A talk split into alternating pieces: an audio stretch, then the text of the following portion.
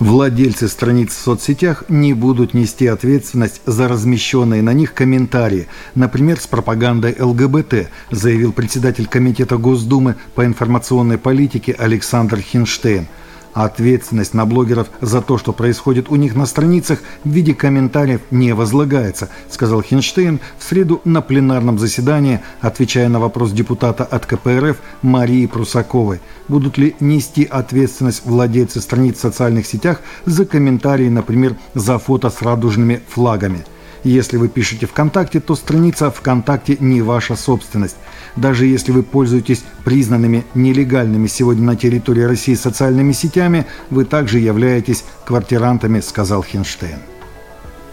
Молодежная команда Евангельской Церкви Божией в Царицыно, город Москва, получила награду за лучший медиапроект на первом Московском межрелигиозном молодежном форуме – для нас это хорошая возможность познакомиться поближе. Мы не ожидали, что станем победителями. Это говорит нам о том, что нужно двигаться дальше, продолжать расти и развиваться, сказал Ярослав Смирнов, молодежный лидер церкви.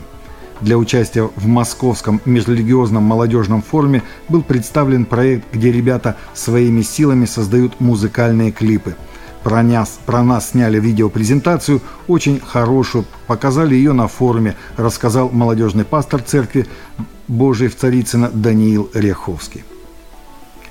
Прокуратура Соединенного Королевства сняла обвинение в преступлениях на почве ненависти с христианского уличного проповедника, арестованного после того, как он проповедовал на улицах о библейском определении брака и сексуальности – Джон Дан, 55-летний житель Суиндона, был арестован в ноябре 2020 года по обвинению в гомофобии после проповеди на Суиндон-Хай-стрит, сообщает британский христианский правовой центр, представляющий интересы уличного проповедника.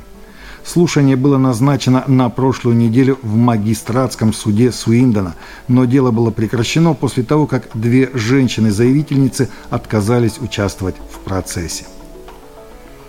Правила пандемии, запрещающие церковным хорам петь, были основаны на раннем расследовании в США, которое, согласно новому исследованию, было вероятно ошибочным в своих выводах.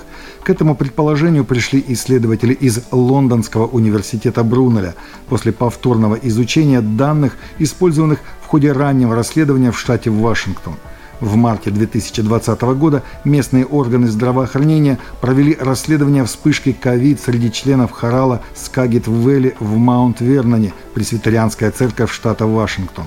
Они присутствовали на репетиции хора 10 марта 2020 года и в течение нескольких недель 45 из 60 певцов, принявших участие, дали положительный результат на ковид. Из них трое были госпитализированы, а двое скончались. Современное исследование определило, что все они были заражены еще до репетиции.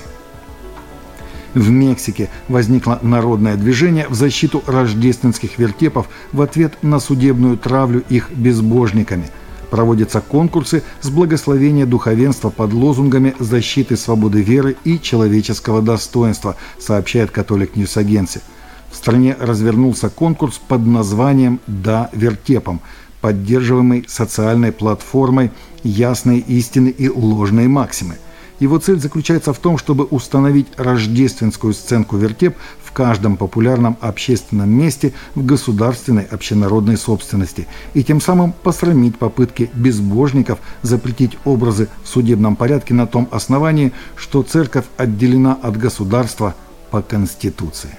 Таковы наши новости на сегодня. Новости взяты из открытых источников.